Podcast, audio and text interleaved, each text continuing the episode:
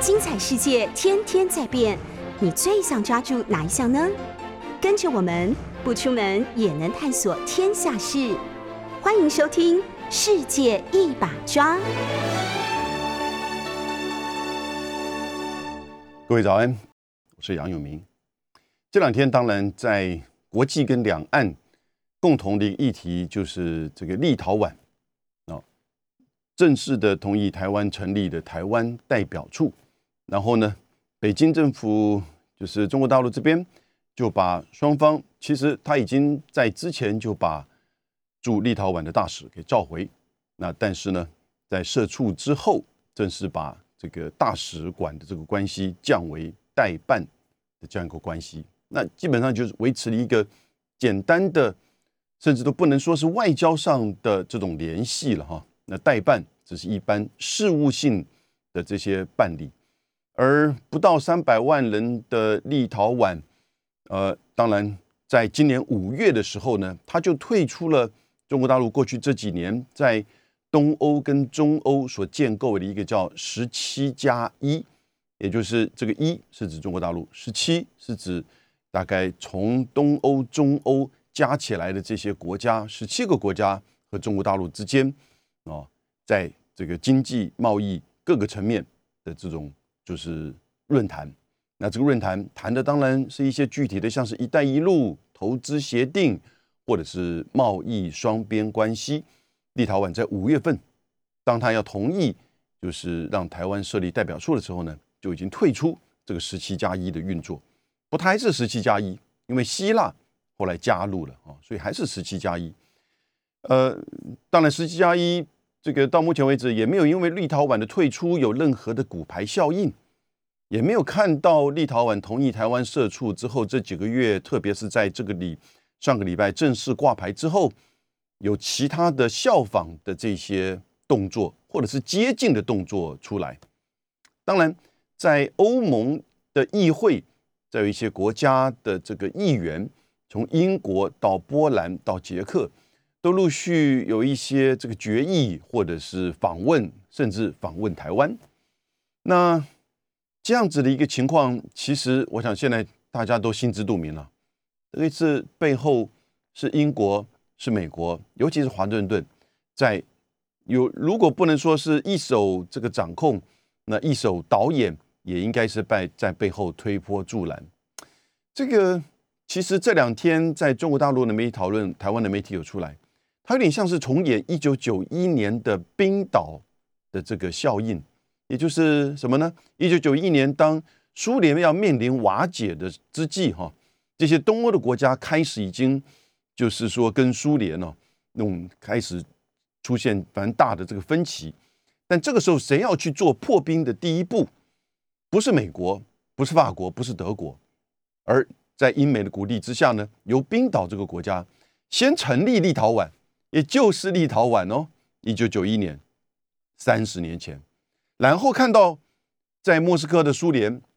因为那个时候其实戈巴契夫跟叶尔钦啊，这两个人已经是水火不容了啊，各自呃都发生了许多争议。如果各自如果大家回到那一段历史的话，叶尔钦几几乎是接近以政变的方式取得了，就是说这个应该他取得了俄罗斯的这个整整个掌控。啊，已经不能叫苏联了。那莫斯科对于冰岛承认立陶宛没有什么直接的立即的反应，结果呢就出现了冰这个就是承认之后的骨牌效应。那骨牌效应呢，所有就开始这些欧洲的国家就承认立陶宛这个就是从俄罗斯当中、从苏联当中独立出来。那这样一个情况呢，到最后美国承认。那就这个整个骨牌效应，后来当然不只是在立陶宛，整个东欧就出现这个改变，苏联的瓦解，会不会有这样子的情况？我想，在去年美国华盛顿或立陶宛在讨论这样子的一个策略的时候，当然了解到不可能重演三十年前的冰岛策略，这是不可能。三十年前的苏联跟今天的中国大陆，啊，事实上这个完全不一样。三十年前的苏联掌控的东欧，哦，事实上在一夕之间，完全的就是这个退退潮，完全的缩减。那从一九八九年就开始，当苏联撤从阿富汗撤军之后，你就发现到他在东欧的这些驻军，以及东欧的这些相关的这个，就是说跟苏联之间的分歧就越来越大。那今天中国大陆对于东欧、对于中欧的影响，我刚刚提过了，你立陶宛不参加，希腊进来补位，那当然不是补位，而事实上这所有的国家看待，特别是疫情、一带一路。这个双边的贸易关系啊的发展情况之下，其实当然也了解到啊，这个跟中国大陆的不管是经济、外交啊，以及在区域的地缘政治，因为俄罗斯跟这个北京、莫斯科跟北京这个哥俩好啊。上个礼拜，普京还亲自说，中俄关系前所未有啊，最高水平的这样子的一种就是认知。那因此，在这样的情况之下，当然知道立陶宛跟台湾这个社畜，立陶宛自己说这是没有违反一中原则。那可是当然知道这个背后的这个策略是什么。当代表处成立之后，关系这个莫斯科呃这个北京跟立陶宛的关系降为代办的这个层级之后，美国马上提供六亿的出口信贷，这个讯息就很清楚。这个讯息是什么呢？也就是美国要透过立陶宛进一步的去明确的表达跟北京之间的这种地缘政治的竞争，即使是远在立陶宛啊，但是呢，它因为人口少，跟中国大陆关系的这个经济关系并不是这么的密切，而他可以转而从美国、从欧盟取得更高的这个利益啊。那当然，台湾我们现在的前副总统陈建仁。也正在代表着、带领着台湾的一些企业家在立陶宛访问。那可是呢，我碰了几个企业企业家哈，他们说希望能够去增加引进立陶宛的产品。可是问题来了，立陶宛很多产品不是 made in 立陶宛，都是 类似的转口贸易。所以呢，从在商言商的话，那并不太具有在台湾这个很重要的这个市场啊。也许它的。呃，好像巧克力哦等等之类这些东西，他们是说也许可以引进，可是我们在目前的这个就是市场上也没有看到太多这个立陶宛的这个商品，所以台湾跟立陶宛之间 设代表处，可是呢，我想在经济上、贸易上或者是投资上哈，当然大概没有办法像是美国跟欧盟给予立陶宛，立陶宛大概也不寻求说从台湾这边 得到像是。过去我们跟北京在争取这个邦交国这种争夺的时候下的这个这个筹码哦，因此这个是一个华盛顿美中之间的对抗竞争的一个插曲，你要从这个角度来看啊，会不会有后续的骨牌效应？我觉得可能性并不高，除非啊北京这边犯了任何犯了一些战略上的这个错误，把这个事情更进一步的激化。然后呢，再有其他的这个议题，你看最近在炒，不管是冬奥、彭帅哦的这些议题，就开始不断的在酝酿。那会不会因此走入更深的，就是欧洲政治、欧洲议会啊，以及新的这些欧洲的领导人，像是德国的新的领导人的这些问题，会把这些议题呢更加的这个激化，跟这个北京呢关系越走越远。那这就要看中国大陆的这个。操作，可是呢，回到再上呃上个礼拜的这个习拜会，因此我们就了解，当习拜会，我们现在去找他们怎么四个工作小组，这当然很重要了哈。我个人认为，其实严格的讲，正确的讲，应该是两个工作组，两个对话机制。两个工作组指的是贸易、气候变迁，两个对话机制指的是苏利文所谈的。这个战略稳定对话，还有呢军事层面的这个对话，所以拜登说这个四有几个工作组，他都把它当做这个工作组啊。但是你要原谅拜登，他这个这几天七十九岁生日嘛哈，而且他惯常的在一些话语上哈不是那么的清楚的去就是说表达，但是这已经是他的习惯，要不不要认为是他的这个就是说健康的问题，这是他的习惯。那因此。正确的讲，两个工作组，这是真的工作组 （working group），OK，那就是这个谢振华跟凯瑞在上一次 Glasgow 会议当中的共同联合宣宣言当中，美中要从明年上半年共同的推动，就是气候变迁的工作组。然后呢，在这个贸易上面，这个是戴奇现在开始会推动啊，跟刘鹤之间的工作组吗？好吧，我们还是把它叫工作组好了，Working Group，Yeah，因为要去检视第一阶段的贸易协议。那个第一阶段贸易协议到九月份的时候呢，这个美国的智库的评估是已经执行百分之六十二。那可是呢，接下来这十、十一、十二这三个月，第四季是不是会加速啊？在推动？那当然，你不要求百分百，但是呢，这个推动的进度跟方向，美国跟中国大陆要去讨论。然后呢，重点是什么？重点是叶伦所呼吁的，他呼吁了好几次要降关税，要降关税啊！中国大陆输往美国的这个商品，平均大概三千亿的商品占整个输出的百分之六十，都被科百分之十九点三的这个关税。那现在已经都转嫁到美国的企业和消费者，而直接的造成就是这个美国的通膨啊的因素之一。所以叶伦讲了好几次，那希望就是说呢，在这个戴奇跟刘鹤的讨论完第一阶段贸易协议之后呢，就可以进一步再讨论这个关税啊在哪一些部门。不过这个进一步讨论不是和中国大陆讨论，而是要和美国的企业界。和美国的政府各个部门要去讨论这个问题。那当然，同时也希望中国大陆这边啊，对应的啊，就是说，同样的予以降低美国这个因为这个美国提高关税之后，中国大陆予以反制的这些关税啊。所以，呃，当然两边的这个关税的额度是完全不一样的哈。不过比例上应该可以去讨论的。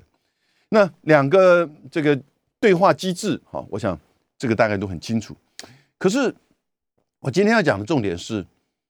从这里延伸出来的，在习拜会哦，有一句很重要的一句话，我觉得这个习近平跟拜登都各自讲了一句很重要的话，但各自代表的这个视野跟焦点的这个差异。习近平讲的很重要的话是，我们各自要这个努力，我们国内的许把国内的事务做好。他当然指的中国大陆自己内部现在有冬奥，对不对？然后呢，有这个就是明年的二十大哦，有经济哦，那后疫情之后的这个经济的发展哦，以及这个针对卡脖子的关键技术的这个突破，许多的层面哦，那当然也会有一些这个房地产恒大的议题哦，虽然现在都很清楚。那美国的联准会的鲍尔都说，恒大的议题大概不会对国际或美国产生任何的这个贸这个财务这个金融上的这个冲击。可是对中国大陆还是要去面对处理的一个问题，对不对？美国这边有什么国内的问题？那就太多了，一个手都数不完呢，对不对？尤其是拜登自己的现在这个民调，他虽然这两天过生日，他又展现出他二零二四要再竞选连任。二零二四他几岁？八十二岁，没有任何的年龄歧视，哦，没有任何年龄歧视。那但是呢，也的的确确是产生，就是说他的这个健康上，哦，以及他的这个就是面对事情的这个，就是说态度上，那会不会美国在二零二四的时候呢？哦，民主党这方面，呃，拜登，哦，还有这个机会？为什么？因为他现在的民调低到只有。百分之四十一算高的民调了，如果最低的现在是百分之三十七点五，哎，那当然了，那个就是他的副总统哦，贺锦丽比他更低，还低一个十趴，百分之二十八哦，所以现在民主党自己内部拜登的民调，然后你再加上通膨哦，预算。那预算当然这这个连过两关，一个是一兆的，一个是一点七五兆的哈。但一点七五兆这个能不能够这个获得参议院的同意，这也是一个大的问题。那所以呢，这些问题当然疫情，我刚刚看了一下，美国昨天的这个疫情的新冠确诊的新的案例将近有八万五千人呢，又回来了，但死亡率维持大概是死亡率有降低，可是死亡人数每天大概都是在一千到一千两百人左右啊，所以这个欧洲跟美国的这个新冠又回来了啊，因此这样的一个情况之下，习近平说，我们都各自去把自己内部的事情做好吧，对不对？你不要一天到晚针对我，然后呢，这个不管是在立陶宛还是在哪里去挑起这些问题。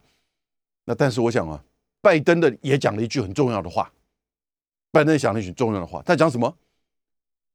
我们就直接竞争吧，但是不要产生冲突，不要产生冲突。也许是大家看到了这次习拜会的重点：降温、避险、沟通。然后呢，处于一个就是共处，中美共处，但是呢，激烈竞争、战略竞争，甚至到对抗。可是呢，要设这个护栏，要设这些对话的机制，要设这些工作组，然后我们避免就是说这个产生冲突或者是战争。拜登也直接讲这个大白话，但他讲的重点，我们看的就是护栏，哈，工作组。然后呢，这个避免冲突。可是他讲的重点是，中美之间在这次习拜会之后，正式就宣告这两大强的竞争对抗开始了。啊，当然，老早在川普的时候他就这么做了，只不过是呢，不这个不会就是说直接面对对面对的习近平这么直接的讲这个大白话。那习近平呢，还是站在一个当然，你是一个挑战者，你或挑战者。是不是代表北京的这个政策跟态度？哦，我不确定。至少这个官方的说法，他不认为他是来挑战或者是要来取代美国。可是这个经济的发展、科技这些东西，这个都是事实的。那这些东西，如果你要用真的数字这个来比较的话，它是在哦要去超越美国的经济、美国的这些整个贸易跟地缘的主导。啊，美国也在不断的各个地方，印太地区更不要说了。我们等下回来来谈今天的这个主题。但是呢，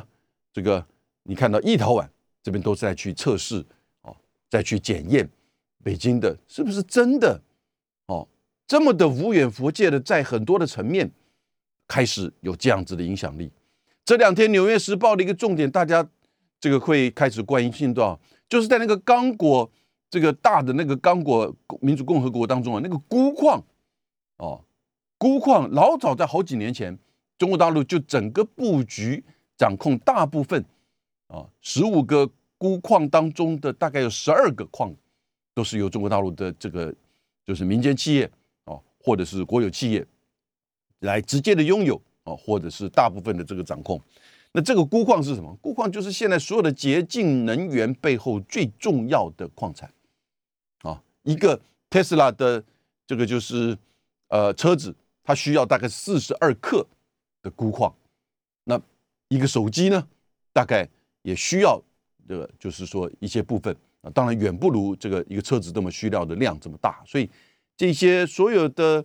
这些层面呢，中美之间的竞争呢，已经完全的展开。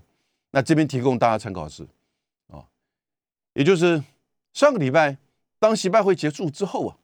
美国的副国务卿还记得吗？七月份的时候，薛曼 （Wendy Sherman） 他不是到天津去访问吗？展开了在三月阿拉斯加会议之后，中美的那个外交僵局。终于，这个美国的外交高层副国务卿 Number Two 啊，呃，在国务院里面就到天津去访问，和谢峰、和王毅分别的会面。王毅跟谢峰也共同提了一个。就是两条底线，三个原则，然后呢，你就看到美国开始慢慢的在回应啊，双方就开始的建构这些这个基础，也就是举行习拜会的这个基础，打电话释放孟晚舟，然后呢要谈这个关税以及进行这个中美的气候变迁的共同的这个声明啊，然后呢习拜会，OK，可是呢，当习拜会一结束，你就看到呢。薛曼就把，当然这不是结束之后，老早他就安排好，就布局好。薛曼就把日本的外务省的这个副大臣哈，然后呢，以及就是韩国的这个外交部次长找来华盛顿开会，日本的外交部的第一次官呢，啊，他就是叫这个呃外交部的这个次官，事务次官。事务次官是什么职位呢？是官僚里面的最高位啊，因为大臣、副大臣、政务官啊，这个是由议员来担任，这是政治任命。但是呢，事务次官就类似像副大臣哈，也就是这个常务次长啊，政务次长，政务次长是政治任命。那在日本都是这个呃众议员，那常务次长呢，就是文官的最高位。文官最高的目的就是做到这个事务次官，叫申建良，韩国外交部的第一次官，哦，副部长一样，他也是事务性的这个次官，叫崔中建，在华盛顿开会，开了三个小时的会。开会之前，三个人，这个薛曼、曾建良、崔中建合照。三个小时出来之后呢，发觉只有薛曼一个人，美国的。副国务卿怎么回事？日韩掀桌子了，不会一起开会了。哦，那这是怎么回事？我们等下回来。美日韩三边的副外长的磋商会议，这个其实是呃已经举行了好几次。上一次是七月份的时候是在东京，那个时候就是这个日本首相岸田文雄刚上台啊，上台之后呢。美日韩的这个副部长呢，就在岸田文雄上台之后呢，举行这个会议。那大概谈的都是印太之间，或者是针对北韩的这个核武威胁的议题。那美国就一直希望说，把它导引到整个针对中国大陆，美日韩共同联合抗中。美国跟日本有签美日安保，这很清楚，也是日本的对外外交的最主要的这个主轴。基本上其实就是跟着美国，一切的附和美国，在军事上、外交上、经济上到科技上，美国跟韩国当然，美韩的军事联盟是在韩战结束之后，一九五三年签署的。到现在，美国驻韩国的军队还是维持大概在三万人左右。然后呢，美国的驻日本的这个军队从三万三千人，据说现在已经增加这个相当多的这个人数。有一说法是增加到五万人，我觉得这个数字我一直还在查证啊，但是呢不确定是不是从三万三有增加到这么多。可是呢，代表的美国在这一年当中啊，其实对于美日安保跟美韩其实是不断的还在加注的。美国一直希望把美日安保跟美韩军事同盟呢结合成为一个东北亚的美国所主导的共同的三角联盟，啊，三边联盟，美日韩。因为他的这个驻军，他的这个策略，从设立到现在是性质不一样的。美国驻日本的这个军队是以整个防卫这个亚洲、东亚，现在叫印太；美国驻韩是针对北韩啊，所以整个结构、战略以及和当地的就是日本的这个自卫队和韩国的这个部队啊，这个相互的演习跟关系也都不一样的。美国在过去从八月、九月到这个十一月，你看到连续的，就是说地面、路面的跟海上的这个演习，和日本以及澳洲，还有一些其他的这个欧洲和加拿大的这个国家，那是已经是这个增加的比例非常快。可是美国跟韩国却没有把它引真引进来，韩国只是在就是其中的一小一个或两一次或两次的这个。海上的这个演习当中啊，有部分小这个这个轻微的这个这个参与，可是呢，韩国跟日本的最大的问题就是彼此因为历史，因为慰安妇，因为征用工，还有因为独岛和主导的这几个议题，都是如此啊。那这一次为什么开了三个小时的会议，三个副部长，哦，结果出来只有薛曼一个人开记者会。日本跟韩国的两个副部长，另外又开了大概一个半小时的会议，不欢而散，掀桌子了。在美国的面前，在华盛顿把这个桌子掀了，不会连共同的声明当然不可能，共同开记者会，站在美国的左右两边都不愿意啊。这个新闻上，新闻上是什么？新闻上是因为刚好哈，刚好在这一次的会议之前，那个韩国的警察厅的厅长啊，最高的那个警察的这个这个首长，在就是十六号的时候呢，他相隔了十二年，这十二年没有做这个动作，去到这个独岛，韩国叫把它叫独岛，日本叫主岛，啊，去做这个巡视。也就是韩国的警察厅这个厅长叫什么金昌龙，在十六号，也就是在十七号开会之前一天，突然他就是访问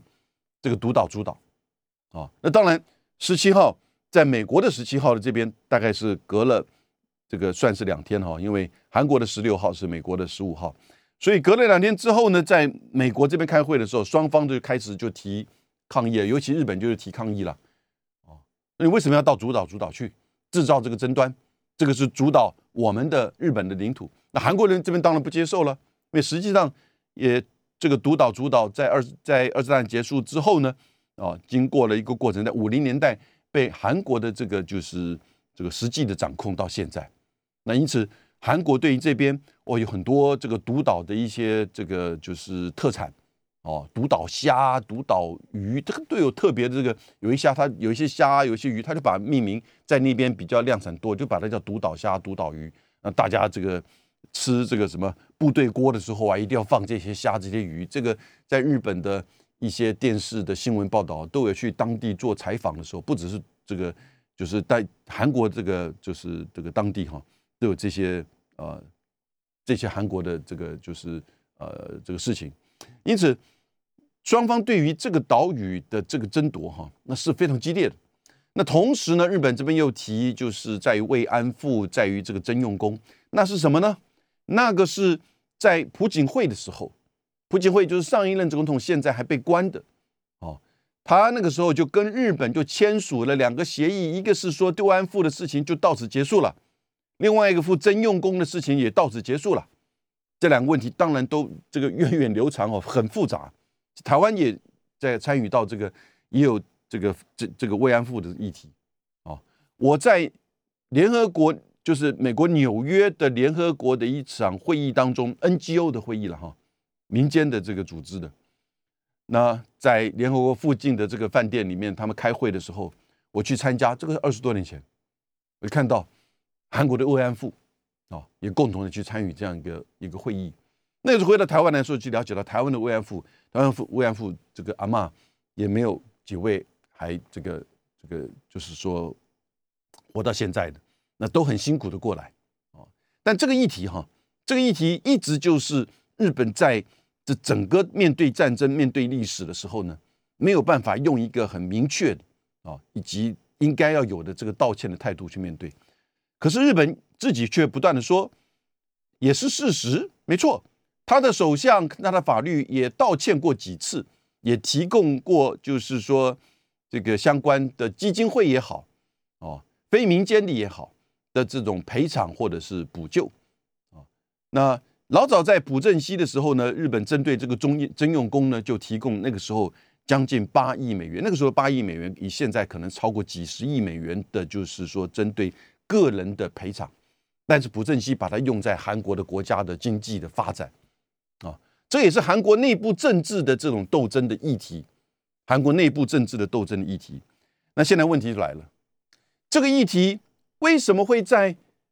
美日韩的副部长会议的时候呢？在这个习拜会结束之后的上个礼拜，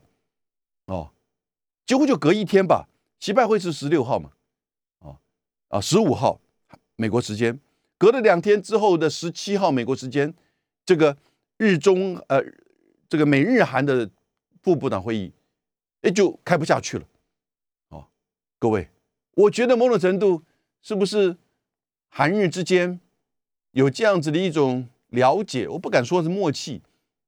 我也不敢说他是唱双双簧，因为这个议题在双方都是很，就是说敏感的议题，不至于说真的唱双簧，但真的是接近像是唱双簧一样。共同的，因为这个议题吵起来，然后呢掀桌子，所以呢，薛曼他就怎么说？这个美国的国务次卿，他就说，双方因为一个跟本会议无关的这个议题哈的分歧啊，导致我们没有办法再继续谈下去。那双方在这个三角石里面，他想要去谈什么呢？除了推动韩半岛的完全无核化之外，其实它的重点就是要如何去结合美日韩共同的抗中，又印印太地区遵守国际法的重要性进行磋商，维持台海和平稳定，以及东海和南海的航行自由，啊，提供各位参考。同一个时间，这个戴奇也在日本、韩国跟印度的访问的行程。然后呢，美国的商务部长雷蒙多呢，也在日本、这个新加坡跟马来西亚的航这个访问的过程。戴奇在谈要跟日本在明年开始要展开一个叫做美日这个贸易合作协定，好，贸易合作协定，也就谈到叫做美国面对即将要来的这个 RCEP，以及中国大陆都申请 CPTPP 跟这个 DPA 数字这个经济呃伙伴协议。美国要重提一个叫做印太经济架构，哦，印太经济架构，也就是把美国，美国说他不会参与到 CPTPP 的，因为这里面有美国内部政治呃工人哦呃所反对的劳工跟环境的问题，所以他另外提一个东西哦，没有这个劳工的议题，没有环境的议题，只有他关注的、他在意的贸易规范，那也许有这个就是。这个制裁权的保障，还有最重要的科技的这种脱钩或者是管制，哦，他要把这个东西呢，去建构一个新的美国所主导的印太经济架构。各位一定要注意到这个东西，这个东西就是美国现在在部署了一年之后，针对中国大陆进行压制的这个就是双边，它个别跟美中之间的。贸易战、跟科技战以及军事的多边的压制之后呢，他现在开始进入到经济的这个领域。哦，我另外找时间跟各位这个谈这个问题。可是呢，在政治上、在外交上，他还是透过就是这个美日韩三边的哦，就是这样子个副外长会议来去强化，把日韩强化。可是呢，东京跟首尔一方面是都看到了哦。美国自己也在转变了。从九月份开始，自从上一次的习拜的通话之后，其实美国虽然是说中美之间还是竞争对抗的这样一个主轴，可是呢，开始在设护栏，开始在做工作组，开始自己准备要降关税了。哦，可是他希望他的盟国呢团结起来，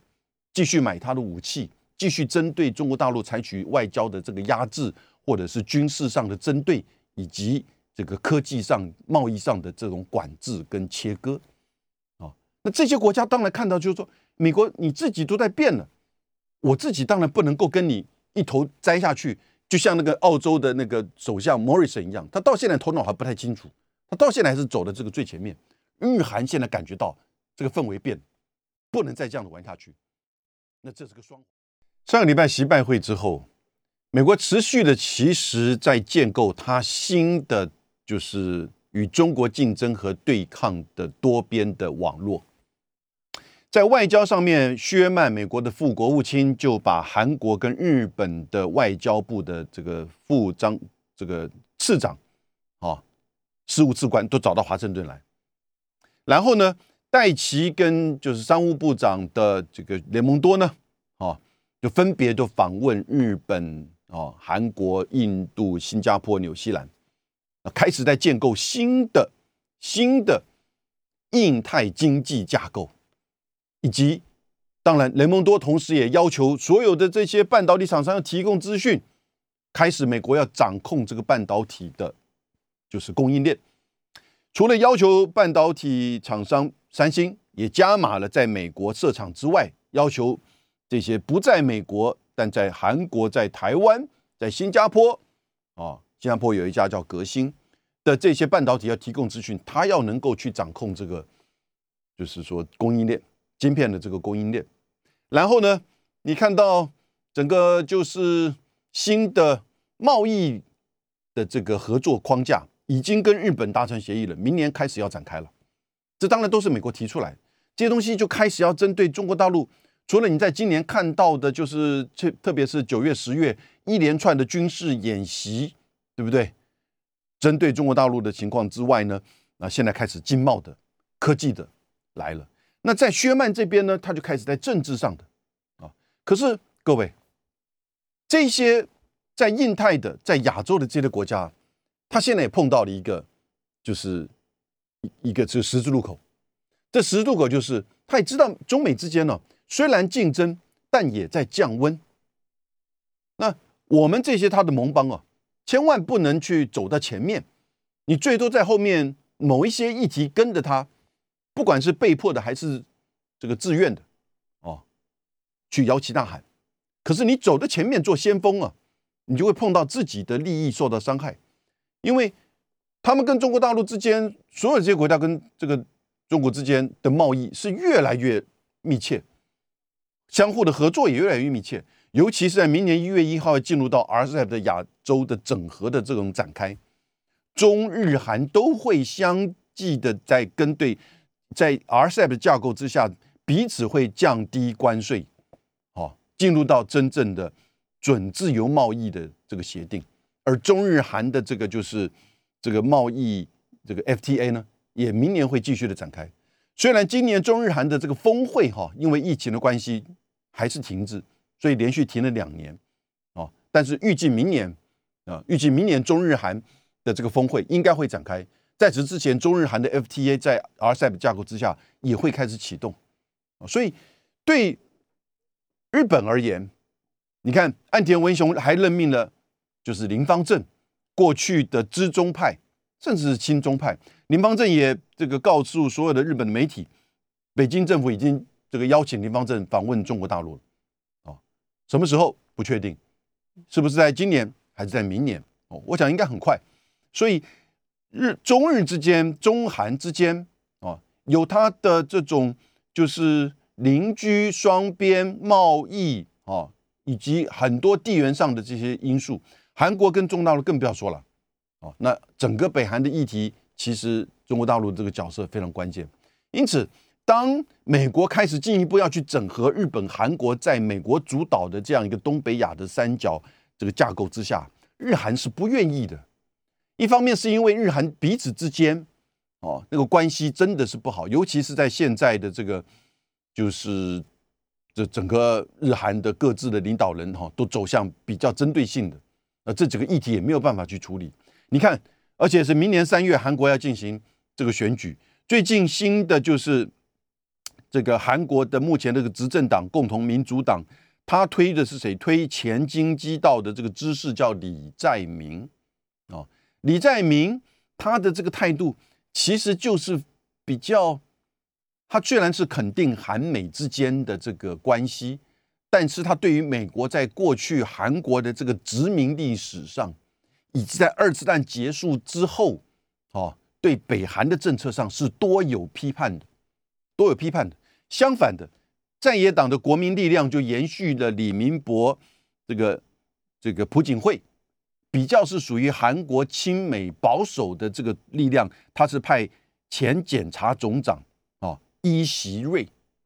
他呢最近接受到美国的这个国务院就是这个次国务卿哈负责亚太的这个次国务卿康达，康达是我三十年前在美国念书的同班同学，我们还蛮熟的，那。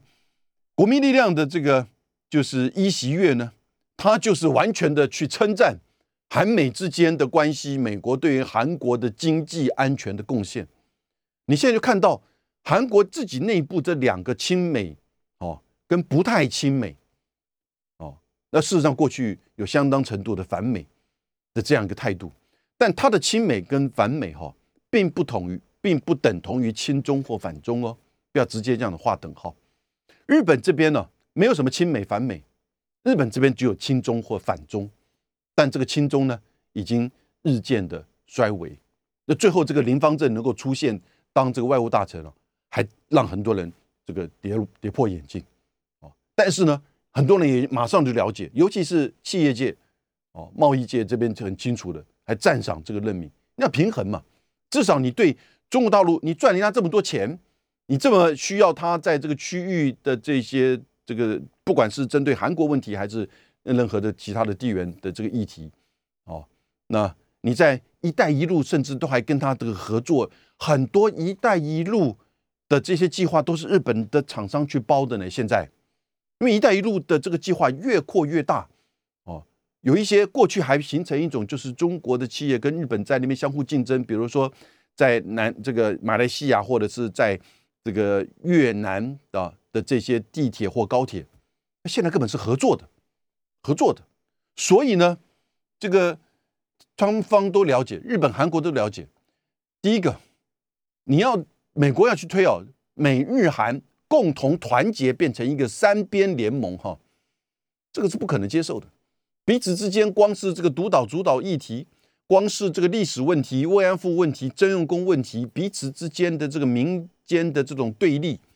哦，那是那是很难去在短时间去跨越的。所以，任何的一个政党如果去参与到这个美国主导的美日韩呢，那绝对会招起国内的这种反弹，非常强烈的反弹啊！而且，美日安保所面临到的安全的形势，美国的驻军跟美韩是不一样的。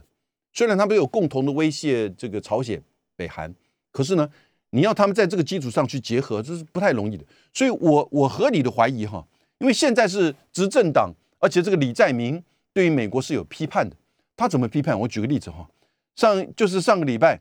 就是美国的一个最年轻的参议员乔治亚州那个参议员去见他哦，然后见他的时候呢，结果他就跟他谈什么？他谈到一九零五年的时候，一九零五年那个时候，美国的国务卿叫 Tubbs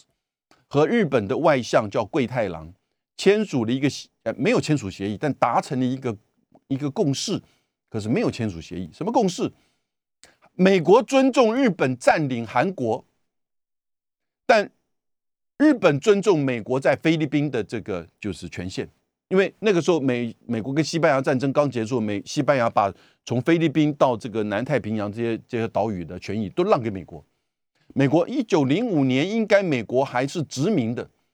还是已经让菲律宾独立，不过只有几年，但实际上还是美国完全掌控。所以某种程度，在一九零五年的时候，美国跟日本一种相互的交易，他认为那个时候日本得到了美国的这样一个认可，使得日本占领韩国这个就是长久化。后来一直到二次战结束之后才退出。他在跟美国的参议员见面的时候，他讲这个话耶。OK，所以各位你看看哈。在韩国面对转型正义、面对历史，那是很深刻的。可是呢，他现在这个民调居然有一点输，那个就是尹锡悦。所以呢，是不是这个警察厅长金泰昌刻意的选在十七号这个中日韩的次官在美国华华盛顿开会之前去访问了一下独岛？然后日本这边当然就抗议：哎，你怎么到我的主岛？然后呢，双方在华华盛顿就谈不下去，哇，就把桌子掀了，因为不愿意跟美国站共同去开记者会，表现出好像日韩融洽了，以及更不愿意去表现出我们共同来去反制对抗中国了。这个是牵扯到各自的国家利益、历史，还有现在内部的，就是说政治的议题。美国人呢不懂得这个复杂程度。想要强加的去赚，强摘的苹果是不甜的。